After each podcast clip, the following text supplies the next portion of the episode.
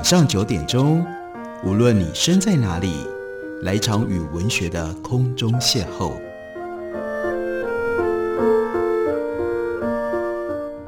杨照谈书，邀您一同遨游文学世界，认识古今中外的经典之作。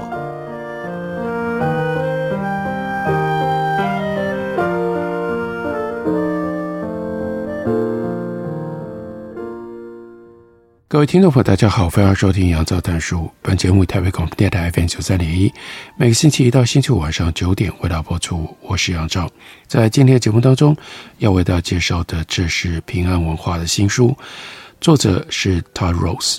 这本书原来的英文书名叫做《Collective Illusion》，中文书名则是《集体错觉》。《集体错觉》这本书来自于发展心理学，从心理学的角度去研究。为什么我们在集体心理上经常会产生这样奇怪的现象？什么样现象呢？在书里面，先从一个稍微长一点的故事讲起，但故事非常的有意思。他讲的是美国纽约州有一个叫做伊藤的镇，在镇上的邮局树立着一座假灯塔。这个邮局呢，以前是加油站，改装的时候把这座两层楼高的建筑物保留了下来。那有红白相间的螺旋，会让人想起旧时代的理发店柱子。这座假灯塔在纽约州一个只有几千人的乡下小镇，大概在一个世纪以前，它默默见证了一件你从来未听说过的关键民意调查。的确，在读这本书之前，我也没听过过这件事情。那是发生在一九二八年，距离这个小镇不远的地方，那是。纽约州的 Syracuse University 有一个学生，他的名字叫做 Richard Shank，他是日后社会心理学的开山鼻祖之一。当时他搬到了伊藤来，他想要研究每个个体如何形塑自己的观点。他之所以选择伊藤，正就是因为这里规模很小，大家的连结非常的紧密，而且呢，人们有着虔诚的信仰。这里没有大都会的繁华生活。Shank 后来，他在他写的博士论文当中，把这个小镇称之为叫做 Elm Valley，榆树谷。这个榆树谷呢，在他的博士论文里的描述，像每一个乡下小镇一样，每一个人都密切关注的每一个人。这里的八卦传得很快，无论是张三的孩子放学路上偷摘了邻居的苹果，还是李四深夜回家的时候走得太急，被树根绊了一下。都用不了多久，就会传遍整个小镇。Elm Valley 榆树谷的居民都知道 Shake 搬来这里是为了研究他们的社会行为。但没过多久，他们还是把这个来自于大都会的学者跟他的妻子当成了自己人。Shank 他们夫妻在榆树谷一共待了三年，和当地人打成一片，而且因为他每个礼拜都去上教堂。榆树谷的人也邀请他们参加洗礼啦、婚礼啦、葬礼啦，甚至会邀他们到家里来吃晚餐。Shank 他随身都会带着一个笔记本，观察到什么行为就记在本子上。他经常请教居民对于各种行为举止的看法，尤其是布道者在讲台上提过的那些禁忌。举例来说，他会问：“诶，那个 baptism 洗礼是要把整个身体浸到水里？”还是只要在身上洒水就算了呢？另外，礼拜天可不可以去看戏？还有呢，很关键的一个问题，可以用扑克牌玩纸牌游戏吗？这就是因为刚刚提到了，这里的居民有虔诚的信仰，他们都是清教徒。清教徒不只是厌恶赌博之类，他们视之为肮脏的娱乐活动，而且呢，扑克牌上面有 K、Q、J。那是对他们来说，封建图案会让他们想起他们讨厌的英国皇室。那调查的结果呢，相当一致。当他在公开场合问这些问题，绝大多数的人都说不能，不能，不能用扑克牌来玩游戏，就连打桥牌也不行。不过，Shank 他在这里第一年，他就已经发现了这个榆树谷的村民啊，说一套做一套。他们在公开场合都反对抽烟、喝酒、打牌，可是回到家里就大大方方的和其他成年人一起抽烟、喝酒、打牌。Shank 就觉得这种前后不一很有意思。为什么在这个社区里，大部分人都会公然反对某一些事情，私底下却又理所当然的去做那些事呢？所以 Shank 就偷偷的问，在镇上他新交的这些朋友，能不能够解释他们的行为是怎么回事？Shank 问题很有趣，他的答案不止从此改变了人类对于大众舆论的看法，也是让 Towros 决定写这本书的重要理由。他问什么呢？问说：“你觉得镇上大部分的人对于抽烟、喝酒、打牌的看法是怎样呢？”村民大部分的回答是：“哦，他们会觉得这种事情罪大恶极吧。”根据 Shank 的记录，百分之七十七的榆树谷的居民认为用扑克牌来打牌没有问题，但同时又相信镇上大部分的人都对于打扑克牌深恶痛绝。这些显然不知道。他们大家都是沉默的多数，整个小镇有四分之三的人都偷偷沉迷于某一种恶习，就连年轻敢言不断在公开场合高呼浸信会基本教义的牧师，私底下就是喜欢打桥牌。只不过呢，他口风很紧，他是个自由派。其他宗教问题和世俗问题也一样，例如说，这个镇应不应该跟隔壁社区一起合办一所新的高中？Richard Shank 他就发现，榆树谷的村民在很多事情上都公开说一套，私底下相信另一套。而他认为背后的原因是，人们希望尽量在公开场合当中表达出主意主流意见，借此来得到社群的认可。但这又引出了另一个问题：这些文化规范不止自己不喜欢，其实整个镇大部分的人都不喜欢。那既然如此，为什么还要在公共场合讲呢？这个小镇的人为什么会这样严重的误解彼此？Shank 调查了之后发现，这些规范很可能都来自于一个叫做 Mrs. Short，这是一位富有的寡妇。Mrs. Short 她的父亲之前呢是教堂的牧师，所以 Mrs. Short 就认为自己应该维持整个教会的历史跟道德准则。另外，他又是这个教会最大的金主，如果他不捐款，那牧师的薪水大概也就领不到了。Mrs. Short 用他的铁腕牢牢地掌握一整个世代的村民，他强而有力地做出的指示，决定了全村每一个人在公开场合的言行举止。Shank 在他的博士论文里面写着：Mrs. Short 活力无限，经常公开表达立场。所以他的立场就变成了镇上教会经常可以听到的意见。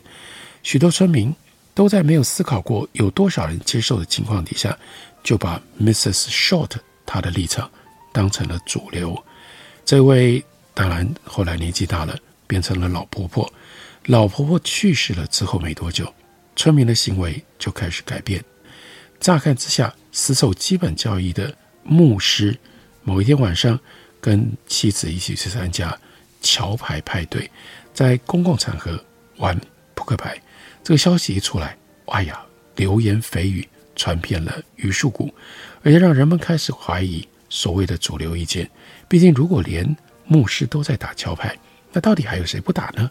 他们开始讨论，然后发现大家都在偷偷的打，接着立刻开始检查其他的每道禁忌，榆树谷的魔咒就这样打破了。Richard Shank 他在研究结果当中表示，榆树谷的居民之所以会臣服于 Mrs. Short，其实只是因为误以为 Mrs. Short 他就代表了大多数人的心声。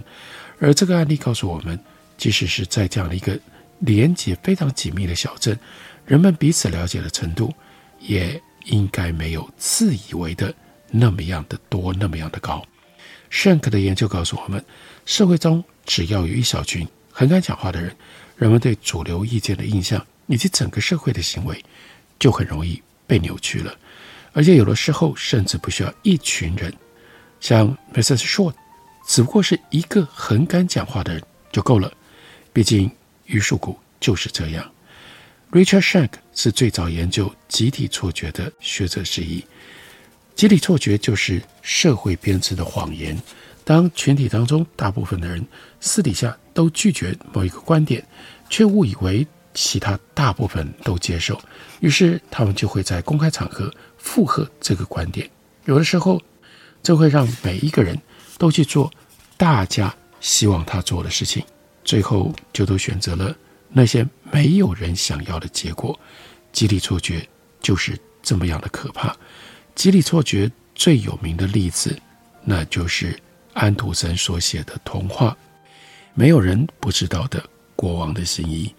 不过，当然，如果集体错觉只出现在童话里，或只出现在宗教场合，那我们还不用那么样的关切，那么样的担心。可是，举一个例子来说，他就说有两个标准。你会用哪一个标准来衡量自己的人生是不是成功？A 标准是根据自己的兴趣跟才华，把自己在乎的事情做到最好。B 标准，如果你有庞大的财富，你有很高的地位跟头衔，而且呢，很多人都听过你，你很有名。这两个标准，请大家自己想一想，你用哪一个标准？A 标准还标准？A 标准还是 B 标准来？衡量自己是不是成功呢？选好了吗？接着呢，同样 A 标准还 B 标准，我问你，你认为大部分的人不是你哦，是其他的人，你认为其他人会选哪一个？那关键在这里，这就是 Todd Rose 他的智库叫个体机会中心，在二零一九年确确真正做过的研究，访问了五千两百多个美国人。这个结果太夸张、太戏剧性、太惊人了。用这五千两百多个美国人来看，大家对成功的定义是什么？结果呢，百分之九十七的人选 A，也就是根据自己的兴趣才华，把自己在乎的事情做到最好，那是他们自己的成功的标准。但是同样的这一批人，百分之九十二认为大多数的人会选 B，这就是。集体错觉，我们认为自己以 A 作为成功的标准，但是却想象其他人大部分的人是用 B 来作为标准的。为什么会这样子呢？这就是《集体错觉》这本书，Top Rose 在书里面要慢慢来帮我们解释的。我们休息一会儿，等我回来继续聊。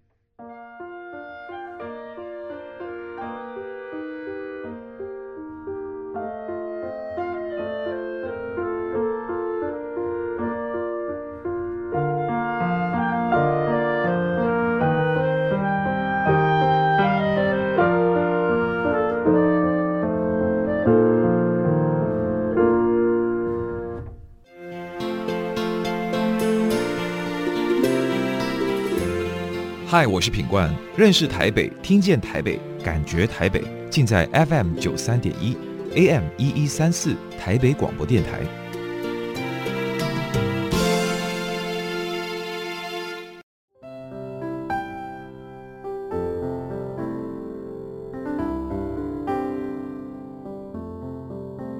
听见台北的声音。拥有颗热情的心，有爱与梦想的电台，台北广播 FM 九三点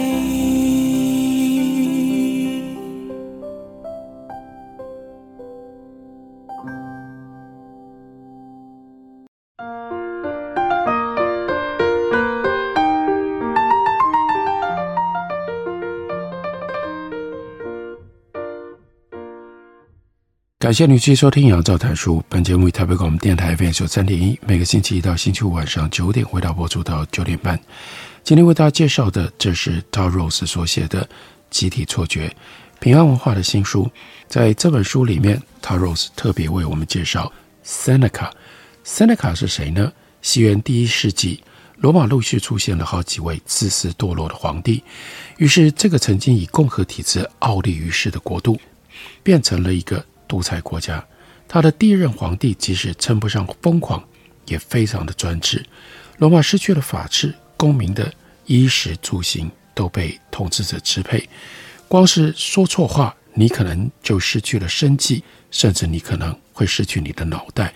而且这种事情天天发生，在这样的环境底下，罗马公民就陷入了自我审查。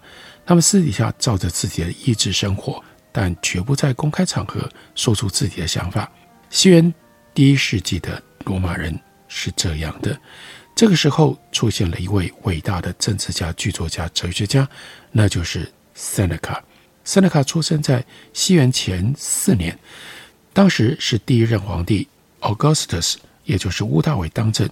后来他先后目睹了 Tiberius、Claudius，还有卡里古拉这几位，真的都有的暴行，有的偏执，有的变态这样的皇帝。当然，还有更是鼎鼎大名的，也就很多人都听说过的尼禄。塞内卡知道这些家伙都是像国王的新衣那个童话故事里的国王一样。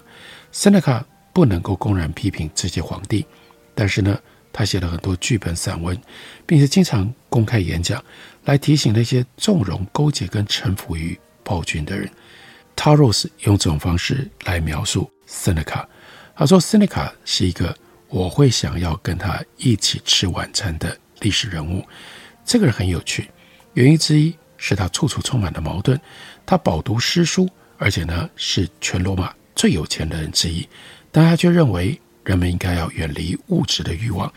塞内卡他充满了智慧，但他呢却愿意积极地插手处理宫廷斗争。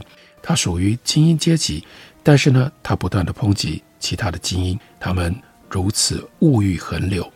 森内卡他认为效益至上，但他又认真地研究人类的感情，并且呢拥有高度的同理心、同情，而且拥有高度的同理心。森内卡最有名的作品都在讨论 Stoicism。很多人以为 Stoicism 就是要我们坚定沉着、克制欲望。例如说，英语里面 Stoic 指的是一个人陷入困境也不沮丧。不过 Seneca 他的 Stoicism 不只是这样，还有更多的层次，更为深刻，也更加的实际。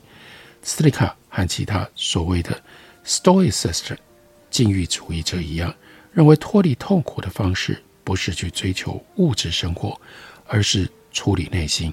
如果你想要过幸福的生活，你不应该压抑情绪，反而应该思考自己如何和你的这些内在的情绪互动。这就是他所谓的 self-shaping，自我形塑。更重要的，他认为我们拥有的权利跟自主性，经常比我们自己以为的要来得更多。斯内卡认为，我们一旦屈服于恐惧、怨恨、嫉妒、欲望，或者是其他强烈的情绪，就很容易自我毁灭。那些罗马皇帝不只是因此而毁灭了自己，还毁灭了很多其他人的性命。所以，塞内卡他就整理了一套实用的知识，以及一些可以立即上手的简单的秘诀，让任何人在任何情况底下都能够掌握自己的情绪。他认为，人只要这样做，就不会变成情绪的奴隶。举例来说，塞内卡认为，如果你害怕失去财富，就干脆倒过来主动舍弃一些，这样你就会发现钱明明变少了。没有啊，你的生活没改变呢，还是一样好。此外，他还提出了许多提升自我的技巧，例如说，不要因为情绪失控而谴责自己，而是在每一天睡觉之前回想一下，今天在哪一些时刻。你陷入了愤怒，陷入了恐惧这一类的负面情绪当中，你在那样的情境底下无法好好的掌握自己。接着告诉自己，这些失控不是你的错，因为你现在了解自己是在什么样的情况下失控的。下次碰到类似的情况，你就不会又再掉下去，你就不容易再犯同样的问题了。斯内卡的建议在近两千年之后依然有用。希望大家可以用 Seneca 的方式去面对从众的偏误，还有集体错觉。斯尼卡说的是情绪，我们把它变成社会影响力，依然完全适用。无论是情绪，还是与生俱来的社交天性，都会影响我们如何 self-shaping 形塑自己。无论我们盲目臣服于任何一样是情绪。或者是社会影响力的掌控，都会对我们造成伤害，也会带来危机。斯内卡只告诉我们要如何驯服情绪，但我们也可以用同样的方式驯服我们的社交天性。我们不可能摆脱体内的社交天性，但我们应该要试着去控制。只要拥有正式的知识，找到正确的方法，我们就既不需要特立独行，更重要的也不会人云亦云。在这本书里面，就分成三个部分来处理这个重大的问题。第一个部分指的关于第一个部分 t a r o s 特别提到英国财政大臣 Denis Healy 他的掉坑第一定律：如果你掉进了坑，就不要再往下挖了。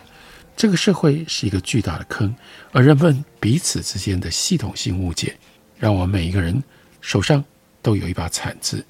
所以呢，从众陷阱就是要指出我们有多么容易盲从，多么容易跟随集体错觉，而忘记要停下来思考自己到底要什么。另外还要解释的是社会困境，那就是我们大脑的先天限制如何让我们导向集体错觉。要真正知道。怎么样应对集体错觉，就先要了解这种错觉是如何产生的。接着呢，还有第三个大议题，那就是重拾我们的力量。整个社会应该如何面对这个问题？如何才能够釜底抽薪，消灭世界上的集体错觉？关于集体错觉，Tauros 在书里面给了一个真的很令人悲伤的例子，他就说。美国呢，每年有十万个美国人在等待肾脏，但捐赠者每年大概只有两万一千人。这些等待肾脏的病患，大概会有四分之一会在一年内死亡。而且，如果你拿起这个 waiting list，你所看到的画面会更惨。每一天平均会有十七个人在等待的过程当中死去，而且呢，每九分钟。这个 waiting list 需要肾脏的病患，就名单上多了一个人。当然，你会认为，哎呀，这也没办法，不就是因为需求远超过供给？可是再来，我们检查一下肾脏移植的供给，你就会发现，竟然有将近五分之一的肾脏被丢掉了，这是怎么回事？这样的悲剧就是名单的设计缺陷，加上我们对他人选择的想象，共同所造成的。当美国出现了一颗可以移植的肾脏，负责单位会先列出适合移植的患者的名单，然后根据患者的登记顺序，依序去询问名单上的人。也就是说，如果名单上的第一个人拒绝接受移植，第二个人就会被迫在没有任何其他资讯的情况底下，决定要不要接受那颗肾脏，而且几乎没有考虑的时间，你当下马上要决定啊，不然就要让给下面一个人。这种制度，结果就让肾脏像是卖不出去的房子一样，在名单上待得越久，看起来就好像品质越差。想象，如果你在名单上是第二十名，你听到这颗肾脏在前面被拒绝了十九次，你应该也会怀疑哦。因为状况不好，才会被前面的人接连拒绝吧。于是，在现实当中，就有十分之一以上，事实上是完全健康的肾脏，在反复拒绝之后被丢掉了。那十九个人明明等着肾脏来救命，却陷入了一种陷阱。那在书里面，Taros 把它称为 “copycat trap”，因为他没有足够的资讯。所以就直接假设前面的人是经过深思熟虑之后拒绝了这颗肾脏，因此这颗肾脏一定有问题。也就是说，他们的判断很可能不是因为那颗肾脏不适用，只是因为肾脏移植的排队机制缺陷，以及患者担心移植到不合用的肾脏，因而会让他们过度小心。这种 copycat trap 模仿陷阱，比我们以为的其实更常见。比如说，路上有一间状况很好的房子，却一直卖不出去，我们就一定会认为，嗯，房子有问题啊，可能是阁楼闹鬼，可能是地下室积水，可能是结构年久失修等等。如果你在公共厕所排队要洗手的时候，哎，有一个水龙头一直是空的，你应该也会像其他人一样认为说啊，那个水龙头坏掉了，所以你也不会去试。如果你失业了，待业的时间越久，你找到新工作的机会就越来越低，因为雇主会想：哎，之前没有任何一个雇主要你，一定是你有什么问题。当我们觉得资讯不够可靠，或者自己判断不够可信的时候，就会根据别人的行为来做决定，而陷入了这样的一个模仿陷阱。我们大脑会下意识地找资料来证实我们看到的事情，尤其是在不够确定的时候。只要某些人看起来好像比我们更有知识，我们就不自觉地跟着他们。此外，我们永远也不可能完全确定自己的观点和知识百分之百正确。这个时候，我们也会用模仿来填补空白。这也就是为什么人很难摆脱模仿陷阱，因为我们生来就希望能够确切掌握世界的面貌，而且呢，不想自己去找答案的时候，就去问旁边的大人。这种社会学习在什么样的年纪、什么样的情况底下都很有用。我们用别人的知识就不需要从头学起，但用别人的知识也就很容易模仿别人的行为，而掉入到了这样一种集体错觉，去模仿别人、学习别人，而不是自己判断怎么样做才是对的。这只不过是集体错觉当中其中的一项。这本书就是 Todd Rose 所写，帮我们解释 Collective Illusion 这书。感谢你的收听，我们明天同一时间再会。